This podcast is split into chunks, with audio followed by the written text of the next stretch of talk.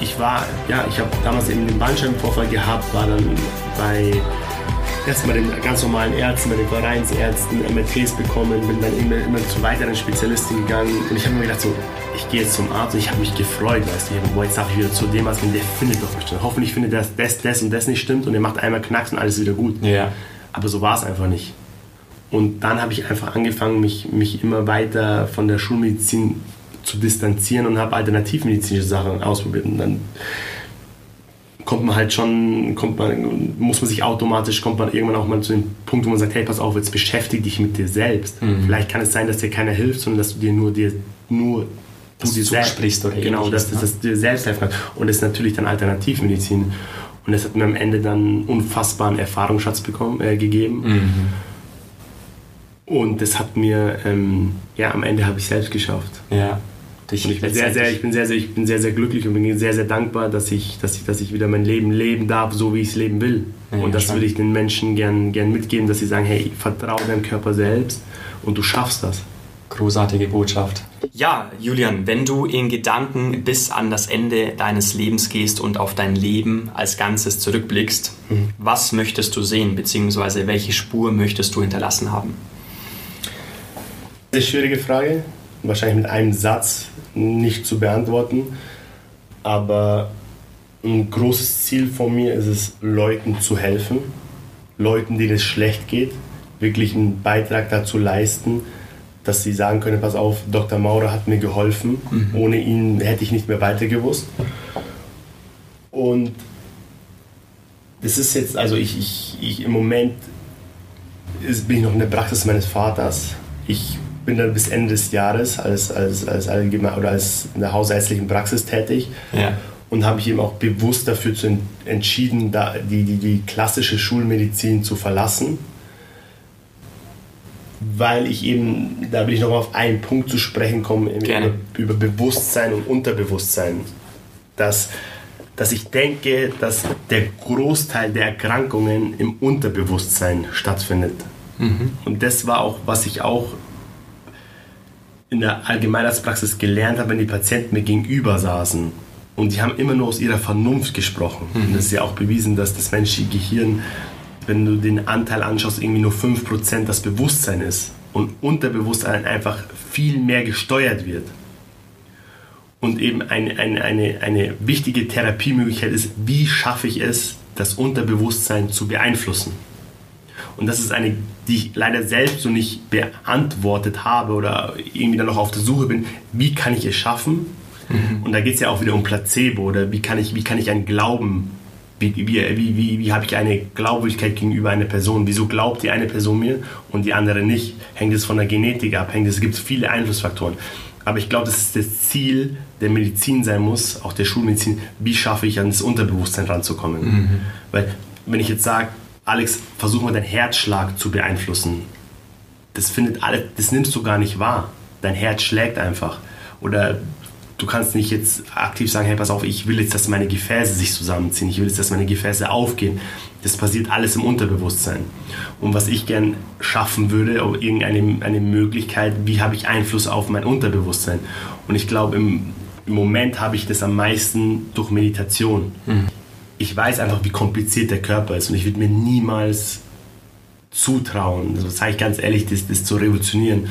Und ich bin der Schulmedizin dankbar und die Schulmedizin hat absolut ihre Berechtigung. Ja. Aber es ist wichtig, die Kombination aus Schulmedizin und anderer Medizin. Mhm. Und anderer Medizin sehe ich Meditation, sehe ich Prävention, die Sachen. Mhm. Und ich, ich, viele Leute sagen immer, wieso machst du ästhetische Medizin auch so viel? Ich denke, dass auch, dass du durch ästhetische Medizin einen unglaublichen positiven Einfluss auf das Leben eines Menschen nehmen kannst. Ich kenne Leute, die haben sich die Nase machen lassen. Ich sehe gar nichts an der Nase. Aber die Menschen haben ein anderes Gefühl. Und das muss ich auch noch sagen. Es gibt nicht eine Welt. Jeder Mensch kreiert sich seine eigene Welt. Mhm, schön gesagt. Jeder Mensch, es gibt wirklich jeder, es gibt keine zwei Menschen, die die gleiche Welt haben. Weil jeder in seinem Kopf eine Illusion hat. Und wenn, du, wenn er denkt, er hat jetzt eine schönere Nase, hat es einfach, hast du eine andere Ausstrahlung. Und wenn du eine andere Ausstrahlung hast, ziehst du andere Sachen an. Und ich kenne Leute, die haben eine neue Nase, ich sehe nichts, aber die haben eine andere Ausstrahlung, die verlieben sich, bekommen Kinder Und Liebe, das, das sind Kräfte, die wirklich einen Einfluss auf deine Gesundheit haben. Und deswegen finde ich, ist auch immer ein schmaler Grad zwischen, aber es gibt in der ästhetischen Medizin auch wirklich solche, solche, solche, solche Verläufe. Ja. Und ich will jetzt auch, wenn ich Ästhetik mache, ich will keine neue, ich will jetzt nicht den Menschen komplett verändern. Ich will versuchen, sein Gefühl zu ändern. Weil wenn, ich, wenn ein Mensch ein positives Gefühl hat, wird er einen anderen Lebenslauf oder einen anderen Lebensweg einschlagen. Super.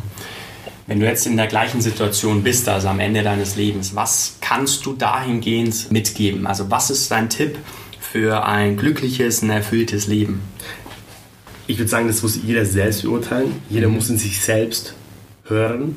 Die meisten Leute, die wollen keine Eigenverantwortung übernehmen. Die wollen, dass ihnen jemand sagt, was zu machen ist. Und ich weiß, dass, ich weiß, was mich selbst glücklich macht. Ich weiß, dass mich Freunde glücklich macht. Ich weiß, dass mich Lachen glücklich macht. Ich weiß, dass mich Sport glücklich macht. Ich weiß, dass es mich glücklich macht, mit Leuten zusammen zu sein, die positive Energie haben. Ja. Das macht mich glücklich. Und ich werde versuchen, das, was mich glücklich macht, auch in mein Leben hineinzubringen. Ja. Und ich glaube, es ist natürlich was, was, was, was ganz, ganz Tolles, wenn du weißt, was dich glücklich macht. Und das ist auch was super Schwieriges, weil viele wissen gar nicht, was. Und da gibt's, ich habe viele Bücher gelesen, die sagen ja, mach doch das, was dich glücklich macht. Aber du musst erst mal wissen, weil die anderen sagen, du arbeitest den ganzen Tag, du läufst im Geld hinterher, mach doch das, was du glücklich machst. Mhm. Aber die wenigsten Leute wissen wahrscheinlich wirklich, was sie wirklich glücklich macht. Und wenn du das weißt, dann hast du im Leben gewonnen. Definitiv. Ich meine, nicht jeder hat den Zugang jetzt zu einer geführten Meditation oder ähnliches. Ähm, wie kannst du oder was würdest du da auch wieder mitgeben können? Ähm, was ist so der erste Schritt? um mit Meditation, sich mit dieser Thematik mentale Gesundheit zu beschäftigen? Erstens, sich nicht selbst unter Druck setzen. Es dauert Zeit, bis ich das kann. Ja.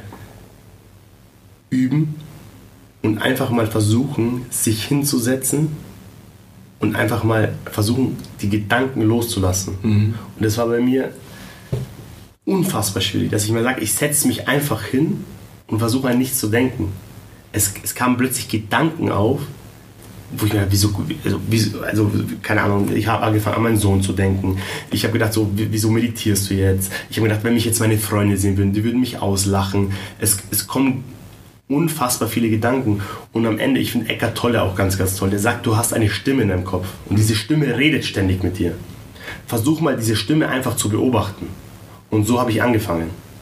Schön. Und irgendwann kommst du mal und, und, und wenn du das einfach mal am eigenen Leib erfahrst oder erfährst, wie das ist, wenn du mal auch nur ganz, ganz kurz es schaffst, die Gedanken loszulassen, dann hast du einfach ein ganz anderes Energiefeld um dich und dann wirst du auch ganz andere Sachen anziehen. Mhm.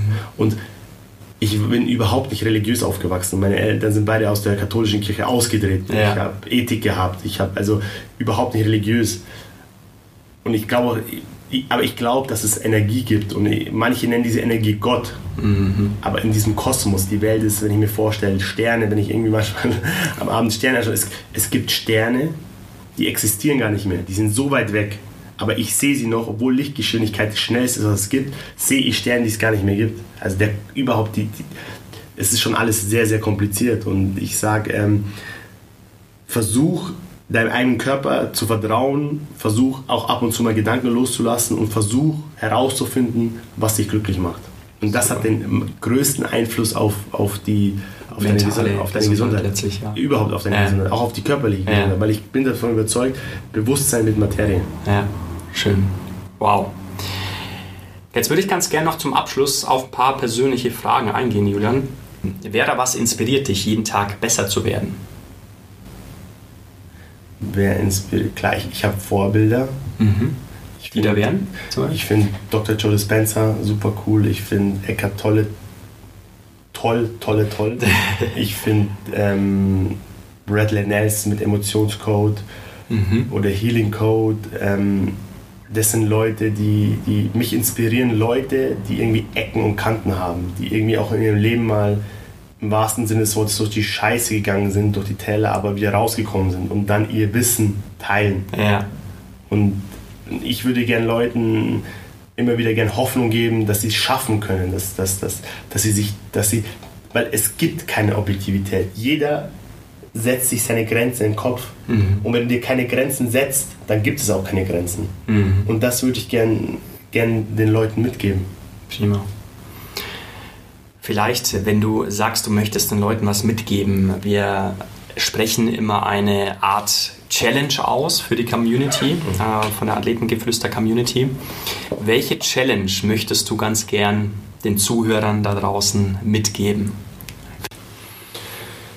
Was ich mir vorstellen könnte, wäre, dass ähm, die Zuhörer, wer Lust hat, zu mir in die Praxis zu kommen und mal gegen, mir an, gegen mich anzutreten, wer wer es länger in der Kältekammer aushält. Sensationell. nee, also da, oder einfach mal, die, ja, einfach mal vorbeikommen und ähm, ja, auch mit mir zu sprechen oder auch. Sehr gerne. Ja, Kältekammer ist auf jeden Fall wo du in kurzer Zeit einfach was spürst. Das heißt, wie lange bist du in der Kältekammer? Wie lange kannst du so mein, mein, mein Rekord war sechs Minuten. Sechs Minuten? Ja, das, das ist schon sehr unangenehm. Ja, tatsächlich. Ja, spannend. Ja. Minus 90 Grad, sechs Minuten, das ist schon. Ah, das ist doch großartig. Einmal gegen einen äh, Sportmediziner in der Kältekammer anzutreten. Und wer länger als ich drin ist, genau. der kriegt die Behandlung natürlich for free. also, ihr habt es gehört. Äh, sechs Minuten, wer es länger schafft, oder ungefähr sechs Minuten, der kann einen kostenlosen Kälte Kältetherapie ja, in Anspruch nehmen. Sehr, sehr cool. Ja, wer sollte deiner Meinung nach unbedingt mal in diesen Podcast kommen und zu welchem Thema? Ich finde ähm, eine Heilpraktikerin sehr, oder bin ich sehr, Mohammed Khalifa. Mhm. Mohammed Khalifa finde ich sehr, sehr spannend. Mhm. Der macht ein Hallein, macht der Knie, Knie, also Kreuzbandrisse präventiv oder nicht präventiv, konservativ. Mhm und hat damit eine sehr, sehr hohe Heilungs, Heilungschance. Mhm. Und das ist natürlich schon, wenn Leute sagen, ein Kreuzbandriss muss operiert werden.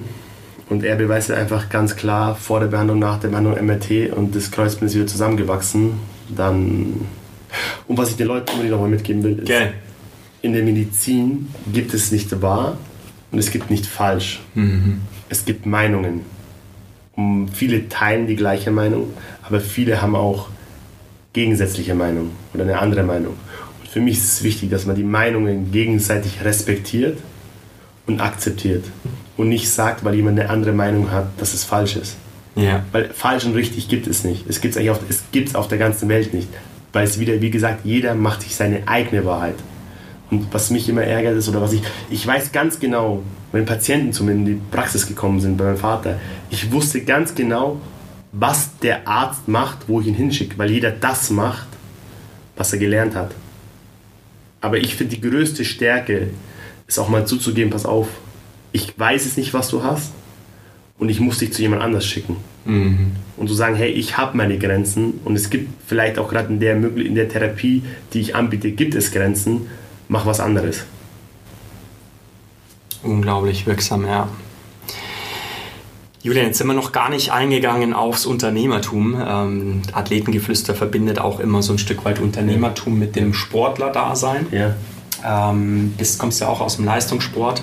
Und welche Eigenschaften kannst du von deinem damaligen Sportler-Dasein jetzt heute mitbringen ins Unternehmertum? Ja, ganz, also ich finde Fußball, auch wenn ich kein, kein professionell gespielt habe, ich habe unfassbar viel gelernt. Ich habe einfach gelernt, du bist in einer Mannschaft. Das heißt, du hast ständig Kontakt zu anderen. Du lernst, du hast eine Hierarchie in der Mannschaft. Du weißt, wie du dich gegenüber anderen Leuten verhalten musst. Ja. Ich bin damals, ich, ich bin nach der Schule nach Hause gekommen, ich musste meine Hausaufgaben machen, weil um halb vier meine S-Bahn gefahren ist, mhm. die ich erwischen musste. Der schlimmste Tag in der Woche war der Tag, wo ich kein Training hatte. Weil da bin ich nach Hause gekommen, habe erst mal meinen Schulranz hingeschmissen und habe eigentlich nichts gemacht. Und dann war es plötzlich schon halb fünf und ich habe einfach nur gar nichts gemacht. Die ganze Disziplin, die mhm. Kontakte habe ich alle über, über, über, über, über Fußball bekommen. Und das ist natürlich das, was mich am Ende. Medizin ist, kein, ist nicht schwierig. Medizin ist Disziplin. Mhm. Und die Disziplin habe ich dem, dem Sport zu verdanken. Und ich kann jedem nur, auch ich habe einen Sohn, der ist fünf Jahre. Ja. Und ich würde ihm gern das ermöglichen, was ich durch Fußball ermöglicht bekommen habe. Nämlich Schön. Freude, Kontakte, Sozialkompetenz. Und am Ende wird sich das auf den Beruf, auch was du sagst, Unternehmertum, positiv, positiv Einfluss nehmen. Absolut, definitiv. Und welches für dich oder welches dieser Eigenschaften ist für dich unverzichtbar momentan? Sozialkompetenz. Mhm. Und das ist als Arzt unfassbar wichtig. Mhm.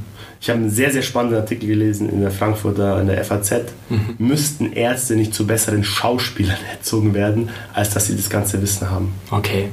Wow. Das ist natürlich schon Sozialkompetenz, Leute einzuschätzen. Wenn du weißt, was, ja, es ist, am Ende war es, mein Vater hat es auch irgendwie ganz schön gesagt, du verkaufst irgendwie, du musst die Leute, es klingt jetzt gemein, aber du musst den Leuten Glauben verkaufen. Mhm. Und wie schaffst du das? Du musst die Leute schnell einschätzen, was könntest du sagen, damit sie dir glauben. Und das ist natürlich Sozialkompetenz.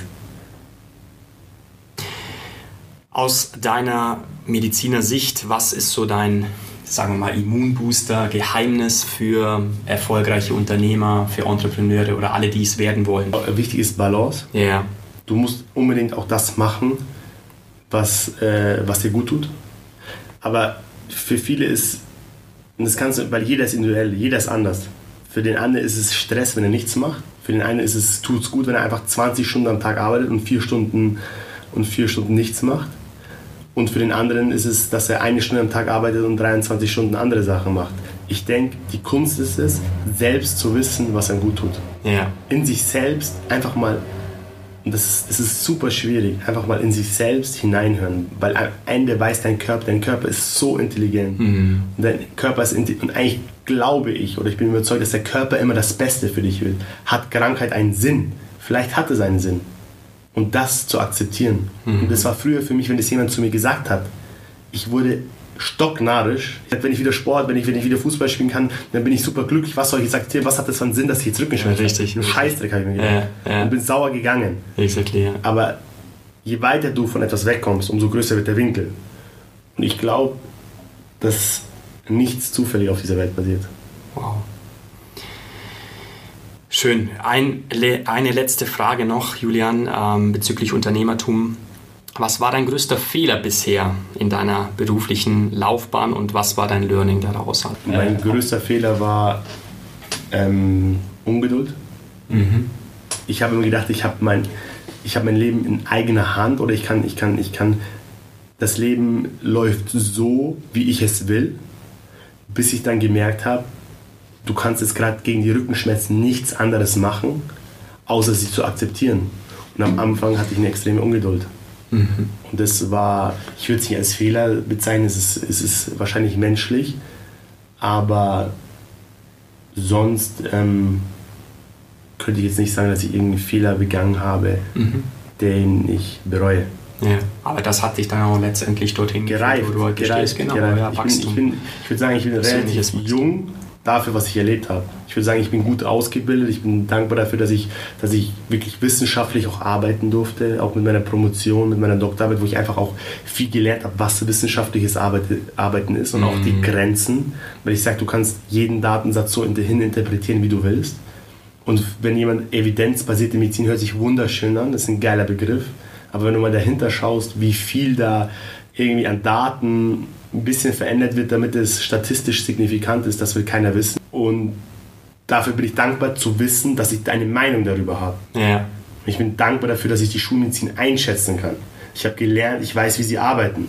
Ich habe Respekt, aber es hat auch die Grenzen und ich kann es beurteilen aus meiner Sicht. Ist, wenn ich, ich weiß nicht, ob mein Wissen stimmt oder richtig oder falsch ist, weil ich muss jeder selbst beurteilen, aber mich freut es, wenn ich, wenn ich Leute, wenn ich, wenn ich Leuten mein Glauben Richtig. mitgeben darf. Ja, absolut. Und natürlich Und ist ein Podcast das Beste. Absolut. Wie können jetzt die Leute mit dir in Kontakt treten? Also äh, mal abgesehen von der Challenge, die wir ausgesprochen haben, äh, diese gegen oder wo sie gegen dich antreten werden in der Kältekammer.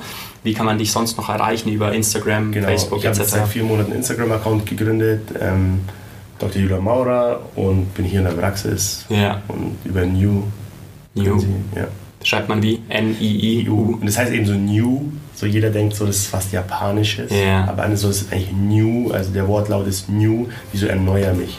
Haben wir das auch und noch Wir wollen halt wirklich, dass die Leute hier in kurzer Zeit eine schöne Experience haben. Ja. Ich denke, wenn die Leute mit einem positiven Gefühl rausgehen, das ist das, was wo du einen großen Mehrwert für ihre Gesundheit hast. Oh, super. Auch deine große Vision am Ende deines Lebens zurückzublicken und zu sagen, Dr. Julian Maurer, also ich persönlich habe anderen Menschen einen Mehrwert geboten. Ähm, sehr, sehr schön. Vielen Dank. Sehr gerne.